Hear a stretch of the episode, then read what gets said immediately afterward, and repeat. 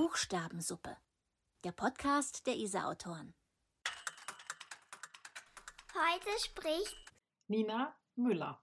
mit Gregor Wolf. Was Kinder immer, immer, immer von uns wissen wollen. Wie alt bist du?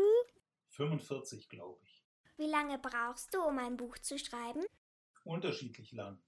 Weil beim ersten Buch habe ich Jahre gebraucht und jetzt beim zweiten und beim dritten, an dem ich gerade schreibe, brauche ich nicht mal mehr ein Jahr. Also ein paar Monate würde ich sagen jetzt. Wie kommst du auf die Ideen, um ein Buch zu schreiben? Die finden mich und manchmal treffe ich auf Dinge, die, wo ich, Bild, wo ich etwas sehe und dann entsteht sofort ein Bild, eine Szene von meinem geistigen Auge und die versuche ich festzuhalten und dann entstehen so langsam Geschichten. Wie bist du auf die Idee gekommen, Bücher zu schreiben?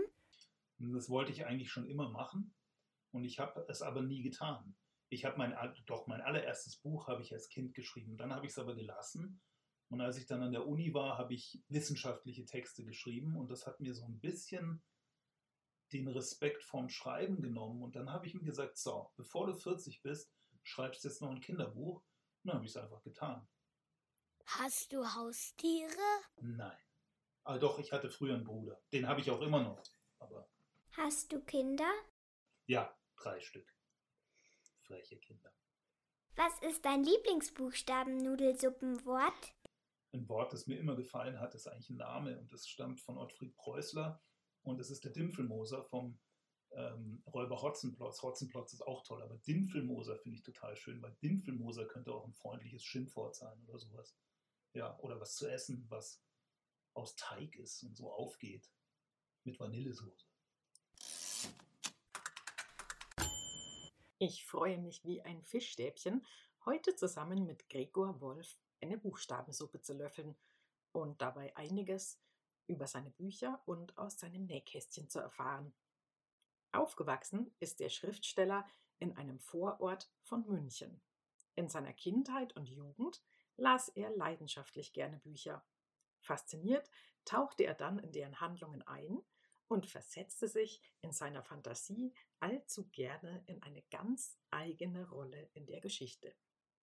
An der Universität studierte Gregor Wolf dann Ägyptologie.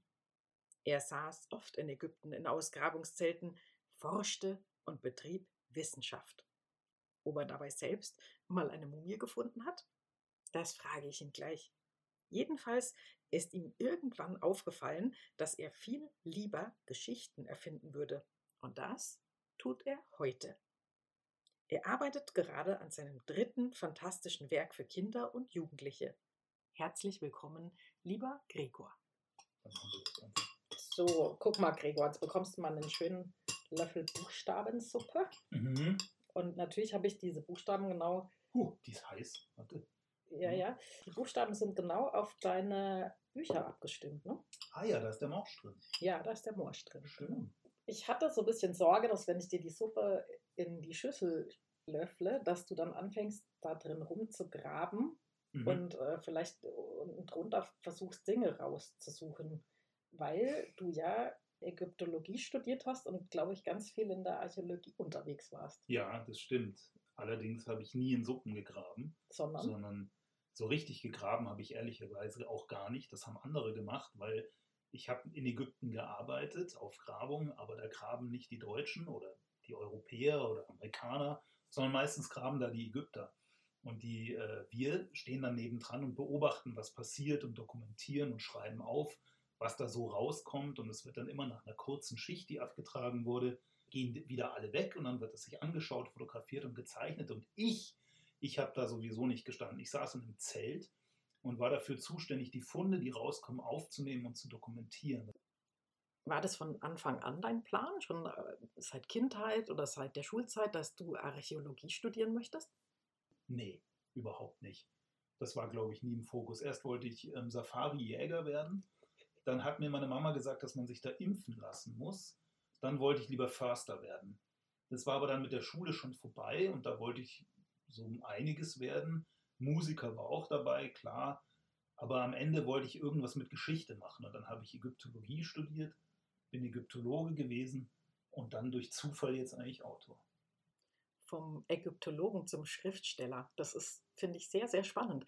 Äh, glaubst du denn, dass dich dieses Studium so prägt, dass du eigentlich in einer anderen Art und Weise an deine Buchprojekte rangehst und auch eine andere Art hast zu schreiben, als du es sonst hättest?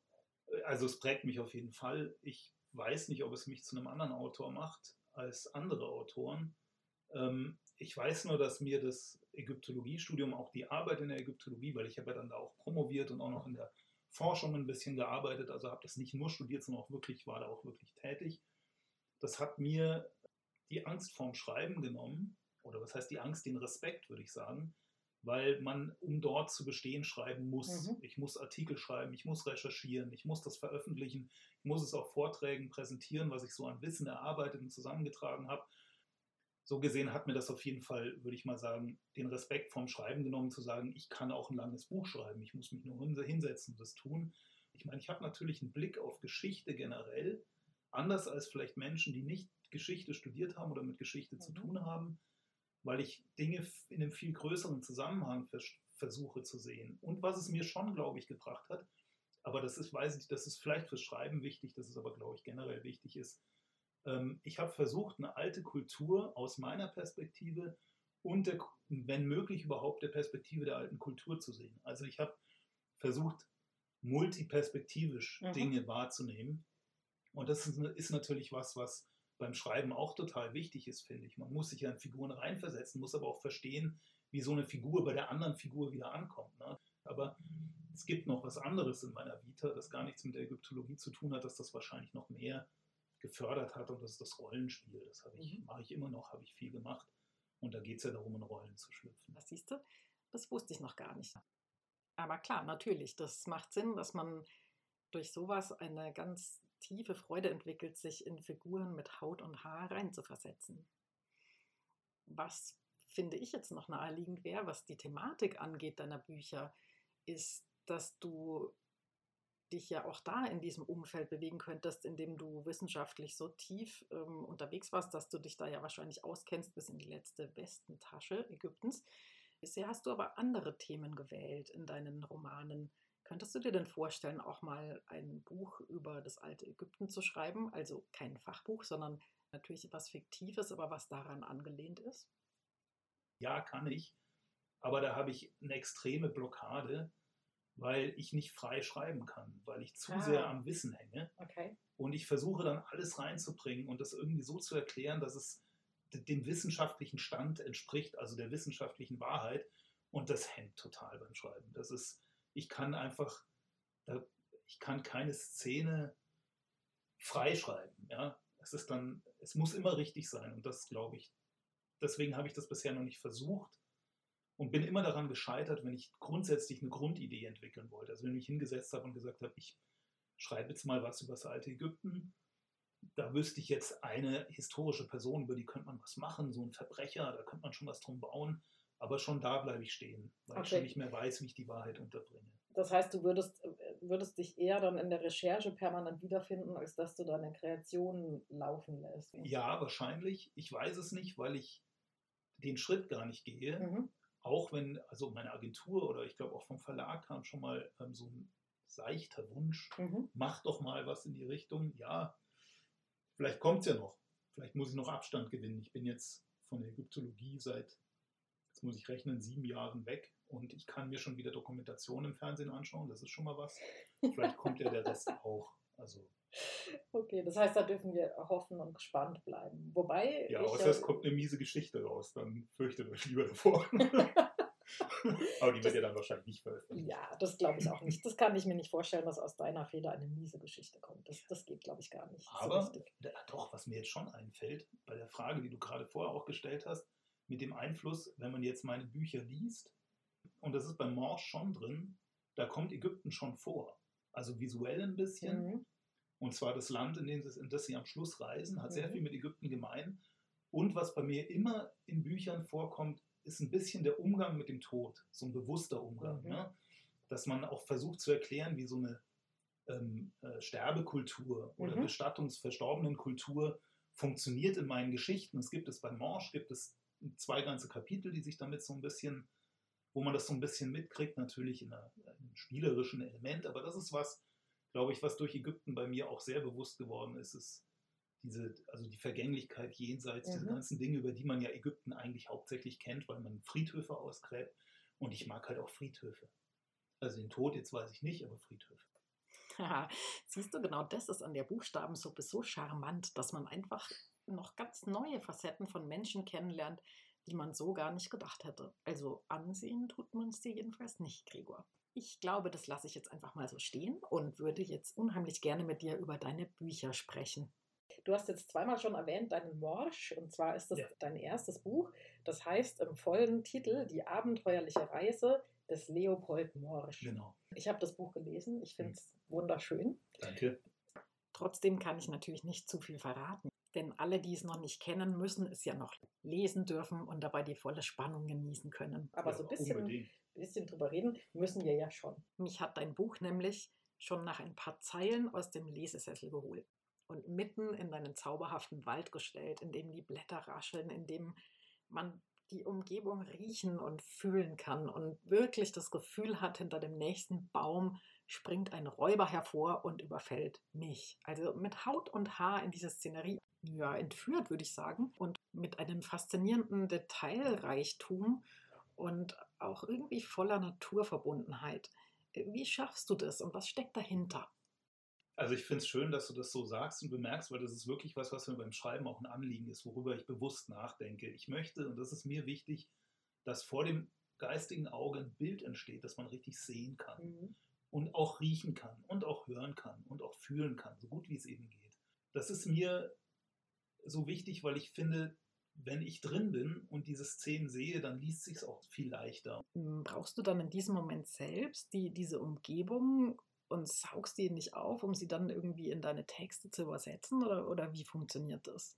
Wenn ich eine Szene sehe oder wenn ich irgendwo sitze, mir passiert das oft im Urlaub, ich sitze auf der Liege in der Sonne, habe die Augen so halb zu und plötzlich habe ich eine Szene vor Augen. Ich, jetzt das, das dritte Buch, an dem ich gerade sitze, das wird auch wieder in einem Wald spielen, deswegen gleich Naturverbundenheit. Da saß ich aber, als mir die Idee kam, saß ich auf einer Sonnenliege unter einem Sonnenschirm, habe Meeresrauschen gehabt und so die Hände im Sand haben so gespielt ne? und die Augen so halb zu und es ist dann schön, wenn man so halb im Schatten ist, die Sonne die Beine wärmt und dann hatte ich einen nebligen Wald vor Augen und ein wildes Mädchen, das da durchrennt. Ne? Und das war dann das ist eine komplett konträre Idee, aber so kommen die dann. Aber ich habe dann wirklich diese, ich kann mich da noch umschauen. Ich sehe die Szene und kann nach rechts, nach links schauen, weiß, was hinter mir ist, als würde ich drin stehen. Und das ist so ein, ja, das ist so ein Gefühl, das ist irgendwie da. Eine Naturverbundenheit weiß ich gar nicht, ob ich die habe. Ich bin eigentlich ein Stadtmensch. Also ich bin schon auch gerne in der Natur, aber vielleicht ist da auch so ein bisschen Sehnsucht drin, die ich mir Mhm. selber schreibe. Das könnte schon sein. Das weiß ich nicht. Schreibst du denn manchmal in der Natur? Fast gar nicht. Auf dem Sofa schreibe ich. Okay, also die Ideen höre ich jetzt, entwickelst du wahrscheinlich überall. Na, das ist vielleicht ein Erbe meiner Rollenspielerfahrung, meines Rollenspiellebens, dass ich eigentlich immer überall in so eine Welt abtauchen kann und Szenen sehe. Und das ist auch der Grund, warum ich versuche, Sachen recht, recht umfassend vom Sinnlichen her zu beschreiben. Also sehen, hören, Mhm. schmecken, riechen, fühlen, dass das irgendwie drin vorkommt, weil das ist ja das, wenn man wirklich das, das klassische Rollenspiel, also Pen and Paper betreibt, so kriege ich meine Mitspieler in die Welt rein Mhm. das muss ich ihnen erzählen, damit sie sich dort zurechtfinden und dort spielen können. Und das ist antrainiert, würde ich sagen. Mhm. Ja. Ja, und das macht deine Bücher auf jeden Fall sehr, sehr lesenswert. Und das sehe nicht nur ich so. Ich habe nämlich mal in die Rezensionen geguckt, die deine Leser über das Leben des Leopold Morsch geschrieben haben. Da wird ganz oft der Vergleich gezogen mit dem kleinen Hobbit. Ja, also da Mhm. äh, wird geschrieben, ja, man kriegt Hobbit-Feeling und es entsteht Hobbit-Kopfkino. Das finde ich schon bemerkenswert und es ist auch keine Einzelmeinung. Man liest das in vielen Rezensionen, also das zieht sich so ein bisschen als roter Faden durch, würde ich sagen. Machst du das bewusst oder passiert das einfach, weil es in dir drin steckt? Du hast ja selbst als Kind unheimlich viel und gerne gelesen und auch als Jugendlicher natürlich Ja, also Ähm, äh, vor allem auch Hobbit und Herr der Ringe. Also Tolkien ist natürlich klar, auch ist, ist im Rollenspieler-Universum ein Muss. hm, Klar sind da die, die Verknüpfungen auch da, die auch unbewusst reinkommen. Aber es gibt eine Rezension, die habe ich auch immer wieder vor Augen. Da schreibt jemand am Anfang, nach anfänglich zu vielen Herrn der Ringe-Assoziationen nimmst dann sozusagen Fahrt auf, was ich ja total in Ordnung finde, weil es ist ja wirklich so. Es sind so ein paar Sachen, die ich nie drin hatte, die dann im Gespräch mit dem Verlag reinkamen, wo Mhm. es hieß, da muss am Anfang noch so eine bedrohliche Szenerie rein, also mussten diese Wanderer rein, die am Anfang vorkommen, die natürlich stark an die schwarzen Reiter erinnern beim Herrn der Ringe. Das sind so Dinge, ich versuche eigentlich davon wegzukommen und komme dann immer wieder hin zurück. Auch ich meine, guten wandelnder Baum, ähm, den gibt es in so vielen Mythen und Geschichten. Ist natürlich immer auch faszinierend, wenn man dann sieht, die Leute kommen mittlerweile über Tolkien und entdecken dann Dinge und kennen wahrscheinlich die Dinge, die Tolkien kannte, gar nicht, äh, über die er seine Ideen sozusagen entwickelt hat. Also das ist ja so im Rollenspieluniversum sind solche Sachen ja viel breiter. Ja. Aber Hobbit, Herr der Ringe, ja klar. Ja, ich meine, gelesen, habe ich, mag ich immer noch. Habe schon lange nicht mehr gelesen, aber ja. ich habe das auch als absolutes Lob, ehrlich gesagt, gewertet. Ne? Ich meine, das so, ist ja. so, so lese ich es auch. ja, ja, so, ja, so liest man es besser, würde ich sagen. so muss man es einfach Ja. lesen. Also, und das ist ja, glaube ich, auch das, was die Rezensenten damit aussagen. Ja, schön. Ja. Danke. Ja, dann Ich muss dazu auch noch sagen, ich bin mit allen meinen Rezensionen sehr zufrieden. Ja. Vielen Dank, wer das hören mag. ja, und mehr davon, also, oder? Ja, ja, absolut. Ja, ja, also Haltet euch nicht zurück. Außer mit schlechten Kommentaren. Da, da gibt es keine, habe ich keine gefunden. So, und bevor du, lieber Gregor, uns ein Stückchen aus deinem Morsch vorliest, mag ich noch unbedingt loswerden, dass ich bei der Lektüre überhaupt nicht das Gefühl hatte, ein Kinder- und Jugendbuch zu lesen. Also die Altersempfehlung ist 10 bis 12 Jahre. Ich bin jetzt ein bisschen älter und ich hatte wirklich Spaß und bin auf meine vollen Kosten gekommen. Ja, es soll auch sich an Erwachsene richten. Es sollen Erwachsene gerne äh, lesen. Es freut mich total, wenn sie es tun und Spaß daran haben. Und ich meine, mein Vater liest meine Bücher und mein Vater ist ein absoluter Realist. Das ist für mich so der größte Schulterklopfer irgendwie, dass er die liest und auch noch gut findet. Gerne. Das soll jeder lesen. Schön. So, und jetzt würde ich sagen, liest du uns ein kleines Stückchen aus deinem Buch vor. Genau, also ich lese mal eine Szene, in der Morsch gefangen wurde von zwei Räubern, die ihn jetzt abtransportieren zu ihrem Unterschlupf. Und da passierte natürlich etwas auf dem Weg und die Szene lese ich jetzt vor, weil ich die eigentlich persönlich ganz gerne mag. Dann setzten sich alle in Bewegung, angeführt von Wilbert Weinfass, dem Listenreichen, Morsch in der Mitte und Branbruch hintendrein. Bald hatten sie den Weg erreicht, auf dem Morsch und Heinwart schon gestern gewandert waren, und folgten ihm.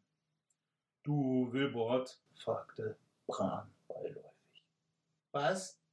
Ich dachte, du dachtest. Ja, unser Gast bringt ja nicht so viel ein, also Gold oder Tabak oder Schnaps oder alles zusammen. Da wäre es doch gut, wenn wir ihn mit dem Jungen verkaufen, als Diener. Das könnte dann schon was einbringen. Vielleicht kann der hier kochen. Der Junge kann putzen. Dachtest du? wiederholte Wilbord und schwieg einen Augenblick. Hm, keine schlechte Idee. Muss der Hauptmann entscheiden. Wenn Morsch kochen kann, könnten wir ihn auch brauchen. Wilbord drehte sich grinsend um. Kannst du kochen, Leopold? Morsch schwieg. Aber die Bemerkung über einen weiteren Gefangenen war ihm nicht entgangen. Plötzlich schepperte es laut vor ihnen und sie blieben abrupt stehen. Jemand in Kettenhemd und Ritterhelm war hinter einem Baum hervor und den Räubern in den Weg gesprungen. Er fuchtelte mit einem Schwert herum. Halt, ihr Spitzbuben! tönte es blechern aus dem Helm heraus.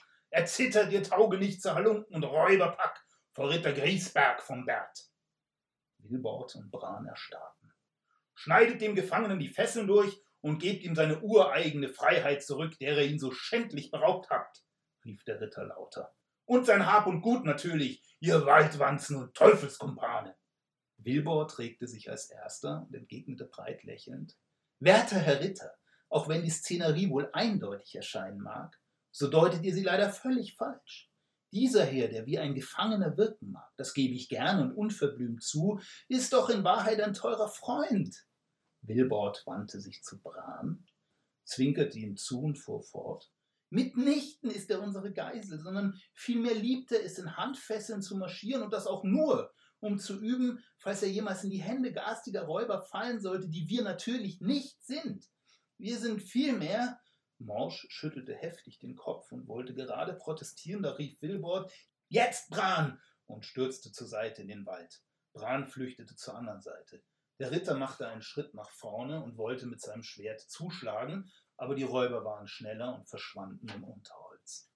Aufgebracht schaute der Ritter in die eine, dann unentschlossen in die andere Richtung, und schließlich ließ er müde sein Schwert sinken, steckte es weg und nahm den Helm ab. Sein schmales Gesicht wurde von einem grauen, struppigen Bart eingerahmt. Tut mir leid, sagte er verdrossen. Ich hätte den Halunken gerne das Handwerk gelegt und sie dingfest gemacht. Wartet, ich helfe euch mit den Fesseln. Der große, hagere Ritter ging um Morsch herum. Seine spitzen gelben Schnabelschuhe und die rote Hose passten so gar nicht zum Kettenhemd. Er befreite Morsch von seinen Fesseln. Nennt mich Ritter Griesberg vom Berg. Äh, ich meine Griesbert vom Berg. Seid ihr wohl auf? Ich bin Leopold Morsch, Herr Ritter, und ja, vielen Dank, mir geht es gut. Nur meine Tasche und damit mein Hab und Gut sind verloren. Aha, nun ja. Wie seid ihr überhaupt in die Hände dieser Halunken geraten? Ich bin auf Wanderschaft in Richtung des südlichen Waldrandes und die beiden haben mich in der Nacht überfallen. Aha, so, so. Nachtstreicher. Habt ihr viel an sie verloren, Morsch? Nun, meine Brote, mein Wasser, Kerzen, Bleistifte, ein Buch mit leeren Seiten, Unterwäsche und Morsch zögerte. Sollte er dem Fremden von der Muschel erzählen? Nein, lieber nicht. Er hatte das bestimmte Gefühl, dass nicht zu viele Menschen von ihr erfahren sollten. Meine Brille, beendete er seinen Satz. Ein Buch mit leeren Seiten? Was hat das für einen Sinn? fragte Kriegsbert unwirsch. Ich dachte, dass ich da meine Erlebnisse aufzeichnen könnte, als Erinnerung. Na, dann habt ihr ja nichts verloren, wenn da noch nichts geschrieben stand. Hm, ja, mein Hab und Gut möchte ich schon wieder haben. Morsch dachte vor allem an die Muschel. Na, wenn ihr meint, entgegnete der Ritter gelangweilt. Was habt ihr nun vor? Ich werde versuchen, den Unterschlupf der Räuber zu finden, um meine Tasche zurückzuholen. Und dann möchte ich dort jemand helfen. Die Räuber sprachen von einer gefangenen Person. Ritter Griesbert schaute Morsch plötzlich aufmerksam an. Eine Gefangene, sagtet ihr? Morsch wollte antworten, aber Ritter Griesbert rief: Eine Prinzessin? Das habe ich nicht. Ha! unterbrach der Ritter. Dann soll es sein. Das Schicksal wollte, dass wir uns treffen. Ein Geschichtensammler und ein Ritter, schmetterte er. Wir befreien die Prinzessin aus den Fängen der finsteren Halunken, wie es einem Ritter gebührt, und retten euer unbeschriebenes Buch, auf das es die große Geschichte der Befreiung der liebreizenden Prinzessin durch den ehrenwerten Ritter Griesberg von Bert und den Knappen festgehalten und erzählt werden kann. Was haltet ihr davon? Morsch lächelte. Wenn ihr mich begleiten wollt, würde mich das sehr freuen. Dankeschön. Obwohl ich die Geschichte erkenne, würde ich dir jetzt am liebsten noch ganz lange zuhören. Danke. Sehr schön, wirklich. Jetzt hast du ja inzwischen noch ein zweites Buch geschrieben, was jetzt im September 2022 ganz frisch erschienen ist. Feierst du sowas eigentlich, den Erscheinungstag deines Buches? Das ist eine, eine, spannende Frage, weil das frage ich mich schon lange, wann man ein Buch feiert, weil das ist ja so ein langer Prozess. Man schreibt es, das Manuskript ist fertig und das ist für mich dann immer so der Moment, wo ich eigentlich feiern würde. Ne? Die Arbeit ist erstmal mhm. getan, dann geht es an den Verlag, eigentlich geht schon viel früher los. Ich habe eine Idee, die schreibe ich auf, die geht an die Agentur, die Agentur schickt es an den Verlag und dann vergeht Zeit.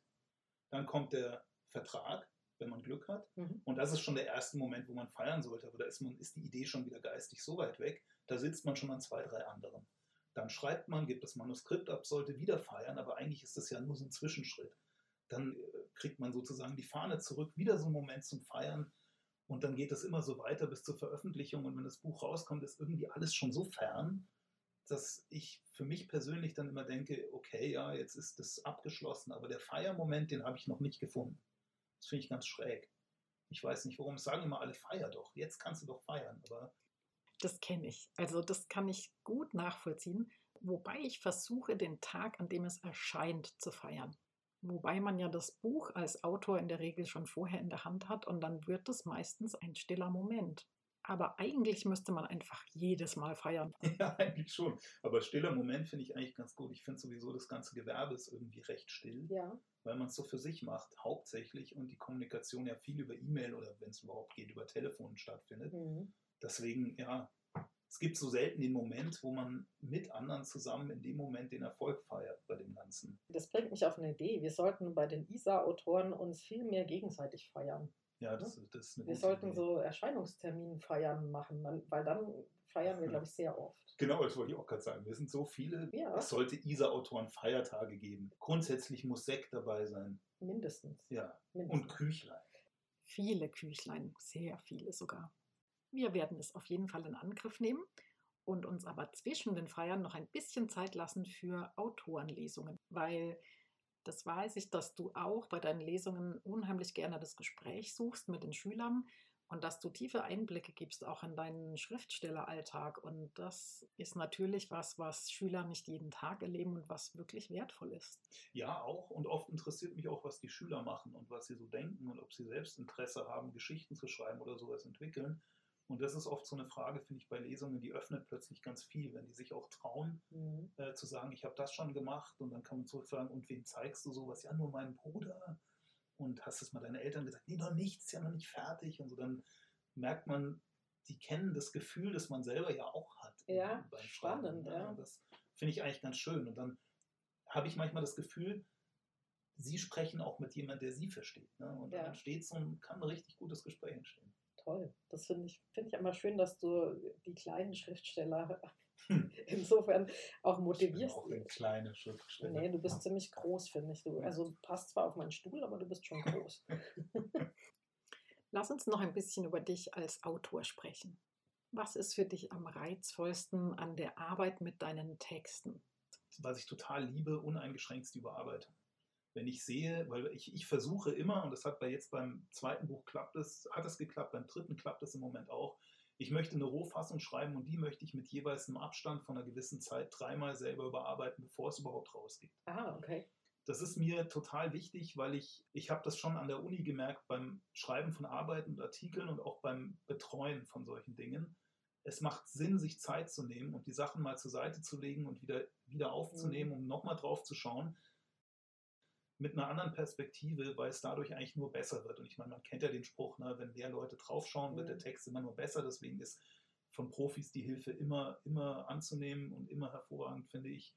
Ich möchte mein Manuskript erst abgeben, wenn der Text so ist, dass ich das Gefühl habe, jetzt kannst du es nur noch verändern, aber nicht mehr verbessern. Mhm. Und diesen Moment, dieses, wenn das Manuskript fertig ist, sich die Zeit zu lassen, von, von mir aus einem Monat, mag für andere jetzt sehr lang wirken, und dann nochmal drauf zu schauen und es dann zu lesen und sich beim Lesen zu denken, schau mal an, so schlecht ist das gar nicht. An manchen Stellen, an anderen Stellen zu sagen, uiuiui, das geht gar nicht, aber man hat schon die Idee und dann, dann wird so ein Text richtig gut. Und das ist ein Moment, den finde ich total toll, wenn man sieht, dass was man, man hat selber was geschaffen und kann es noch weiter, weiter schaffen, sozusagen. Das mag ich, ja.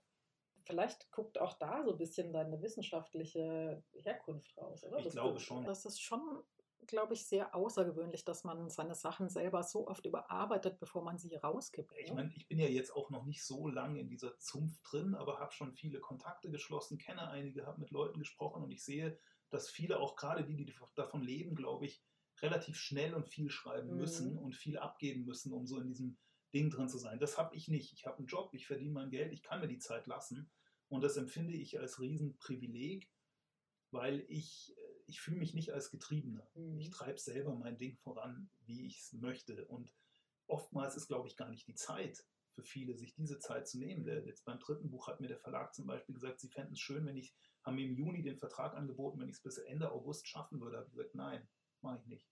Das geht nicht. Da kann ich meinen Stiefel, meine Art der Arbeit nicht durchziehen und ich weiß, dann wird der Text nicht so, dass ich zufrieden bin und das kann ich nicht. Mhm. Und dann hieß es gut, das können Sie verstehen. Sie geben mir bis eben Juni Draufzeit, also ein Jahr, das weiß ich, das reicht mir. Mhm. Und ähm, da bin ich auch dem Verlag total dankbar, dass ich diese Möglichkeit habe, ähm, einen Text so reifen zu lassen, dass ich es gut finde. Und das ist für mich was, das habe ich in der Wissenschaft gesehen und gelernt, wenn man Doktorarbeiten schreibt und auch betreut und das mitkriegt, äh, wie andere das machen. Es macht Sinn, Dinge reifen zu lassen. Gerade in der Wissenschaft hinterfragt man nochmal neu, nimmt nochmal andere Quellen hinzu, kann dem Ganzen nochmal eine neue Färbung geben, die das vielleicht auch sozusagen die gefühlte Wahrheit besser trifft. Mhm. Und beim Schreiben, finde ich, ist es einfach die Szene, die durch eine kleine Nebensatzveränderung plötzlich den Ausdruck kriegt, wo ich sage, ja, jetzt habe ich es, jetzt ist es da. Ja. ja. Toll, dass du mit deinem Verlag so eine gute Zusammenarbeit hast. Ja, das Auch scheint wirklich so zu sein Ja. gerade, ja. Ja, sehr schön. Der Überreuter Verlag, ne? Genau. das wir ja auch mal nennen. Der, der tolle Überreuter Verlag. Genau, der ist richtig gut. Danke. Ja. Angela Schön. und Cassandra, sage ich jetzt mal noch. Das ist doch schön. Äh, Sage ich auch danke, weil äh, ich habe dann ja wieder die Freude, das zu lesen. Ne? Ja. Und du hast mir auch heute dein nagelneues Buch mitgebracht. Ja. Ich würde dich auch bitten, dass du mir die nachher noch signierst. Das ist signiert. Ich Das komme nicht unsigniert. Du kommst nicht unsigniert. Das ist lässig, finde ich. Dankeschön. Und ja, jetzt wollen wir dann natürlich auch noch ein kleines Stückchen draus hören von dir aus deinem neuen Buch Etzel Zauderkern. Das geht um einen Zauberlehrling, Mhm. einen jungen Zauberlehrling, der schneller als ihm lieb ist und wahrscheinlich auch schneller, als er es eigentlich richtig anwenden kann, seine magischen Fähigkeiten braucht. Das Lesealter ist mit ab zehn Jahren empfohlen. Genau. Wobei da das, wobei da das gleiche gilt wie bei deinem ersten Buch.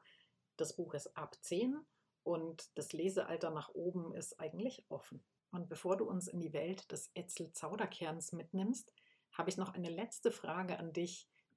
Wie kommst du auf die Namen deiner Figuren, wie Etzel Zauderkern oder auch deiner Schauplätze? Weil das finde ich schon sehr speziell. Und Namen sind ja wirklich schwierig zumindest so fantasievolle und phonetisch spannende Namen wie deine. Ist das für dich ein Fingerspiel oder ist das schon eine knifflige Sache? Es ist beides. Manches ist plötzlich da. Leopold Morsch war plötzlich da. Und es war klar, ich mag das Wort Morsch. Dazu passt der Name Leopold. Das ist in sich eine Einheit, die klingt gut fertig. Leopold Morsch.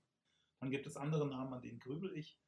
Und ich versuche oft sprechende Namen zu kreieren in irgendeiner Form, so dass es aber, also so, dass man es schon merkt, es muss ein sprechender Name sein, aber es sollte auch nicht zu offensichtlich sein. Dann gibt es jemand, an dem ich mich orientiere in Sachen Namen, der für mich der Meister der Namen ist in Kinderliteratur oder generell in, in Büchern, das ist Michael Ende. Finde ich, der hat Namen geschaffen, die begleiten mich mein ganzes Mhm. Leben, wenn ich an so Solapitschi denke oder Ushauri Stubu aus äh, Jim Knopf. Generell auch Frau Malzahn, ein Drache der Malzahn heißt es einfach, finde ich grandios und das ist so, da, an dem kann man sich gut orientieren Mhm. wenn es um Namen geht und auch wenn es um, um Orte geht und Bilder von Orten. Mhm. Das ist für mich einfach so eine Inspirationsquelle und auch ein Maßstab, den ich selber erreichen will, wo ich mich hinpushen möchte, in der Hoffnung, dass ich es natürlich auch irgendwie schaffe. Aber drunter will ich nicht, so Mhm. ungefähr. Also das klingt jetzt vielleicht ein bisschen hochgegriffen, aber ja, Nee, das finde ich jetzt gar nicht. Also ich finde, es ist spürbar, dass du da viel Wert drauf legst und auch viel Zeit verwendest und das sieht man auch im Ergebnis, finde ich. Und dann ist wahrscheinlich das Rollenspiel noch ein wichtiger, äh, wichtiges Element, weil ich das nach wie vor regelmäßig mit Freunden mache, seit der Schulzeit, also wirklich seit ich zwölf bin Mhm. wahrscheinlich. Und da müssen wir regelmäßig ständig aufs schnelle Namen finden für Personen, die in diesem Spiel vorkommen, mit denen interagiert wird. Und da entwickelt man irgendwann so ein, so ein Gespür vielleicht, ja. Oder einfach ein Bauset, ein Baukasten im Kopf, wo man einfach mal einen Namen zusammenschmeißt. Das klingt sehr gut und sehr wertvoll beim Schreiben. So, lieber Gregor, und jetzt ist es soweit. Wir dürfen eine kleine erste Passage aus deinem neuen Buch hören. Ja, Aus Etzel Zauderkern, erschienen im Überreuter Verlag. Und ich glaube, du möchtest noch jemandem ganz Besonderen danken, der dir bei diesem Buch geholfen hat. Wer ist es denn? Mein Neffe Arthur hat mich unterstützt, das fand ich ganz nett. Der hat auch die erste Illustration gemacht, die ich schon vor Ui. langem bekommen habe von ihm. Und äh, das war immer, der hat, es waren tolle Gespräche mit ihm, weil er auch das Manuskript habe ich ihm so streckenweise immer wieder gegeben Mhm. und gesagt, du lies mal, weil er ist eigentlich genau zu dem Zeitpunkt die Zielgruppe gewesen. Jetzt ist es natürlich immer noch. Und ähm, der hat mir wirklich wertvolle Tipps gegeben. Also das ist, der hat dann an verschiedenen Stellen gesagt, äh, das versteht er nicht. Der müsste doch eigentlich das anders sehen oder fühlen. Oder, und dann, dann schaut man mal hin und ja. Toll. Also Ah, das finde ich schön, ja. wenn man so einen Neffen hat. Das ist Gold wert fürs Schreiben und auch fürs Feilen. Und dein Neffe ist ja bestimmt auch stolz, dass er dir so eine gute Hilfe ist und auch Teil deines Buches sein darf. So, Gregor blättert schon im Manuskript und bereitet sich vor auf die Stelle, die er uns vorlesen wird. Und ich glaube, es ist der Anfang des Buches. Der Etzel ist gleich am Anfang, der ist im Wald unterwegs. Klar, Wald. ähm, in der Natur. Er ist äh, Zauberlehrling und äh, vor allem begnadet mit Pflanzen und Heilpflanzen. Darum hat ihn sein alter Meister in den Wald geschickt, weil sein alter Meister, Kram Graufels, ist krank, hat hohes Fieber und braucht äh, Fingerkraut und die Zaunrübenbeere, um sich einen Heiltrank sozusagen, also eine Arznei zu brauen. Und Etzel soll das suchen und während er im Wald unterwegs ist, wo er sich grundsätzlich sehr wohl fühlt, passiert dann natürlich auch was, mit dem man in die Geschichte reingezogen wird. Etzel marschiert dann so ein bisschen sinnierend durch den Wald, denkt ein bisschen über sich selber nach, wodurch man ihn kennenlernt und ihm fällt dann ein, die Sachen sollte er unten am Bach finden und da setze ich ein. Endlich drang das Plätschern von Wasser an sein Ohr und die Bäume gaben den Blick auf einen kleinen, gurgelnden Bach frei, der in der Sonne goldbraun glitzerte. Den gibt es übrigens wirklich, den Bach südöstlich von Inverness, heißt River Findhorn. Wer da mal in einem schönen Septembertag zum Pfifferlinge sammeln zum Beispiel sein möchte, dieser River Findhorn ist super. Also wenn man den mal gesehen hat, dann weiß man genau, wo Etzel hier ist. So. In der Sonne goldbraun glitzerte. Etzel kniff die Augen zusammen und suchte die schmale Uferböschung ab. Da, im Schatten eines Felsens, blühte ein kleines, unscheinbares gelbes Kraut. Etzel schlug den Mantel zurück und öffnete seine Ledertasche, die am Gürtel hing. Er holte ein kurzes Messer hervor, bückte sich und grub damit vorsichtig das Kraut frei, bis er es mühelos samt Wurzeln herausziehen konnte. Sanft schüttelte er die Erde ab, richtete sich auf und zog einen Lappen aus der Manteltasche hervor. In diesen wickelte er das Fingerkraut und verstaute das Bündel wieder in der Gürteltasche. Dann stieg er die Böschung hinauf. Glück muss man haben, strahlte er und lief direkt auf ein paar Bäume zu. Dünne Ranken, an denen feine weiße Blüten und kleine rote Beeren wuchsen, umschlangen die Stämme und kletterten an ihnen empor. Giftig und doch voller Heilkraft dachte Etzel und betrachtete die Zaunrübe, während er aus seiner Manteltasche ein kleines Holzkästchen herausnahm. Er pflückte ein paar Beeren, zählte sie und legte sie hinein. Dann verschloss er das Kästchen und schob es zu dem Bündel in seine Manteltasche. In dieser Sekunde zerriss ein Schrei die Idylle. Etzel erstarrte. So ruft kein Vogel, dachte er und spähte in den Wald. Er konnte jedoch nichts Ungewöhnliches entdecken. Seine Hand fand den rauen Stamm einer Buche. Vorsichtig schob er sich an ihr vorbei. Hm, ich werde mal lieber beim Bach bleiben und mich verstecken, murmelte er. Trotzdem siegte die Neugier über die Vorsicht. Langsam trugen ihn seine Schritte weg vom Bach und tiefer in den Wald, direkt auf den Schrei zu. Bewegte sich da nicht etwas zwischen den Bäumen? Etzel hielt inne und lauschte. Kein raschelndes Laub, keine knackenden Äste. Wieder setzte er einen Fuß vor den anderen. Auch wenn seine Vernunft ihn zurückhalten wollte, sein Herz musste wissen, was da war, und trieb ihn vorwärts. Bleibt mir vom Leib, ihr Teufel! Etzel hielt den Atem an. Da vorne rief jemand mit zitternder Stimme. Ein Pferd wieherte. Wieder dieser große Schatten, der zwischen den Bäumen tänzelte. Verschwindet! schrie die Stimme verzweifelt. Da brauchte jemand Hilfe. Vorsichtig näherte sich Etzel einer kleinen Lichtung. Der Geruch von verbranntem Holz stieg ihm in die Nase und er vernahm eine zweite raue Stimme. Wir haben den ganzen Tag ausgeharrt und am Feuer auf dich gewartet. Glaubst du wirklich, dass du davonkommst, ohne uns deine Tasche zu überlassen? Also her damit! Etzel schlich näher, seine Augen fest auf die Lichtung gerichtet. Er presste die Zähne aufeinander, spürte die Anspannung von den Zehen bis in die Haarspitzen. Lasst mich ziehen, ich stehe unter dem Schutz der Königin, schrie die angsterfüllte Stimme. Noch zwei Schritte. Das Pferd schnaubte. Zieh dich nicht und steck das Schwert weg, wenn dir dein Leben lieb ist, zischte jetzt eine dritte Stimme. Etzel duckte sich hinter einen Strauch, teilte diesen mit seiner Hand und hatte freie Sicht auf die Lichtung. In der Mitte tänzelte aufgeregt ein dreckig braunes Pferd mit grauer Mähne. Der Reiter hielt die Zügel und ein Schwert fest in den Händen. Er hatte eine Tasche umgehängt, die das Wappen der Königin zeigte. Ein Bote. Der Pfad vor ihm war versperrt. Ein stämmiger Kerl, der langsam und mit vorgestrecktem Arm auf den Boden zukam, nahm den Weg ein. Er hatte ebenfalls eine Klinge gezogen. Ein anderer versperrte den Rückweg. Mit seinem Bogen zielte er auf den Reiter. Der Bote saß in der Falle. Die zwei Kerle trugen kein Wappen, sahen aber im Umgang mit ihren Waffen erfahren genug aus. Etzel schluckte. Räuber, schoss es ihm durch den Kopf. Und das im Wald von Helmfest. Er musste etwas unternehmen, aber was? Steig ab und gib uns deine Tasche, knurrte nun der Stämmige durch seinen struppigen Vollbart. Das tänzelnde Pferd hatte er fest im Blick. Etzel sah zu Boden. Ein Ast als Knüppel wäre hilfreich, wenn ich doch nur wie ein Ritter kämpfen könnte. Schließlich entdeckte er ein paar Steine, die er mit einer raschen Handbewegung einsammelte. Runter mit dir, du Mistkerl, zischte der Bogenschütze, sonst fließt Blut. Das Pferd wieherte und bäumte sich auf. Der Bote konnte sich gerade noch so im Sattel halten. Wozu bin ich ein Zauberlehrling? dachte Etzel. Seine Gedanken rasten, aber ihm wollte nichts Passendes einfallen. Meister Kraufels wüsste, was jetzt zu tun wäre. Konzentrier dich, schimpfte er sich selbst. Irgendwas zum Schutz des Boten. Sein Blick fiel auf das kleine Lagerfeuer, das neben dem Pfad züngelte. Eine, eine Wand aus Flammen. Aber wie? Wie sollte er aus dem kleinen Feuer eine Wand machen? Etzel grübelte, spürte die Unruhe, die mehr und mehr in ihm aufstieg. Schütz mich, Wand aus Feuer, flüsterte er, schüttelte aber gleich darauf den Kopf. Nicht mich, den Boten. Mir reicht's, zischte der Bogenschütze. Machen wir dem ein Ende, Raffinger. Etzel sah auf. Er musste handeln. Jetzt. Eine Flammenwand. Welche Worte waren die richtigen? Wie sagte Meister Graufels immer, Emotion und Aufregung schaffen keine Magie. Ruhe ist unsere Kraft. Nur mit Ruhe kannst du den Dingen deinen Willen aufzwingen. Prüfe deine Umgebung, forme deine Vorstellung und verwirkliche sie mit Wort und Geste. Etzel schloss die Augen und atmete tief ein.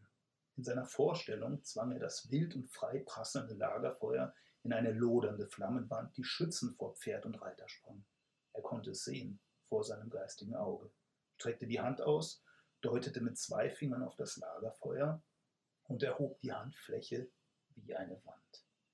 Nun flüsterte er schnell, Schütze ihn, Feuerwall, rette ihn, Flammenwand, behüte den Boten mit lodernder Hand, ich befehle es dir. Er riss die Augen auf, aber nichts geschah. In diesem Augenblick zerschnitt ein Pfiff die Luft. Der Stämmige blickte zum Bogenschützen, die Sehne schnalzte, ein Pfeil surrte und traf die Schulter des Boten. Der schrie auf. Die Wucht warf ihn vom Pferd, das verschreckt ausbrach. Etzel schluckte. Wieder zeigte er auf das Feuer und streckte eine Handfläche nach vorne. Schütze ihn, Feuerwall, rette ihn, Flammenwand. Ach, das half doch nichts. Ja, Kräuter schneiden, das konnte er, aber zum Zaubern war er zu blöde. Etzel biss sich auf die Unterlippe. Bleib ruhig, Ruhe ist Kraft. Wütend sah er von Räuber zu Räuber. Der Stämmige trat jetzt mit seinem Schwert auf den Boten zu. Etzels Beine wollten loslaufen, aber wie sollte er dem Boten helfen? Einer gegen zwei? Nicht zu schaffen. Ruhig bleiben. Ha, leichter gesagt als getan, vor allem wenn es darauf ankam. Etzel hätte am liebsten aufgeschrien, so rasend machte ihn seine Unfähigkeit.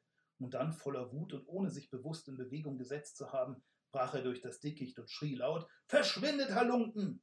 Dem mit dem Bogen warf er in aller Kraft einen Stein an den Kopf. Der Kerl heulte auf. Überrascht drehte sich der Stämmige um. Schütze ihn, Feuerball! brüllte Etzel jetzt aus voller Brust und stieß die Hand nach vorne. Er wusste nicht, was er da machte, aber er rannte in vollem Lauf auf die Stämmigen zu. Rette ihn, bitte! Flammen, Flamm, Flamm, Flammenwand! Seine Stimme überschlug sich, und plötzlich schrie der Stämmige auf. Er ließ das Schwert fallen und griff sich ins Gesicht. Zu Etzels Überraschung loderte dessen Vollbart auf. Funken sprangen vom Feuer auf den Kerl und Flammen schlugen ihm ins Gesicht. Es hatte geklappt. Er hatte gezaubert. Er, Etzel Zauderkern. Angespornt von seinem Erfolg, machte Etzel einen Satz auf den anderen zu, richtete seine Hand auch auf ihn und brüllte Flammen! Dankeschön. Ja, ich freue mich, dass du mir das Buch da lässt und dass ich mit dem kleinen Etzel zusammen eine spannende, magische Zeit in meinem Lesesessel verbringen kann. Da freue ich mich jetzt richtig drauf.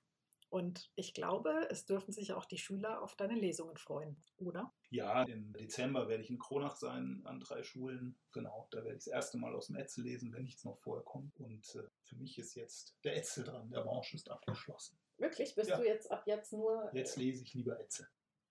Und mit dem wünsche ich dir ganz viel Freude und auch überhaupt weiterhin so viel Spaß am Schreiben und im Umgang mit Texten und viel Erfolg weiterhin mit deinen Büchern.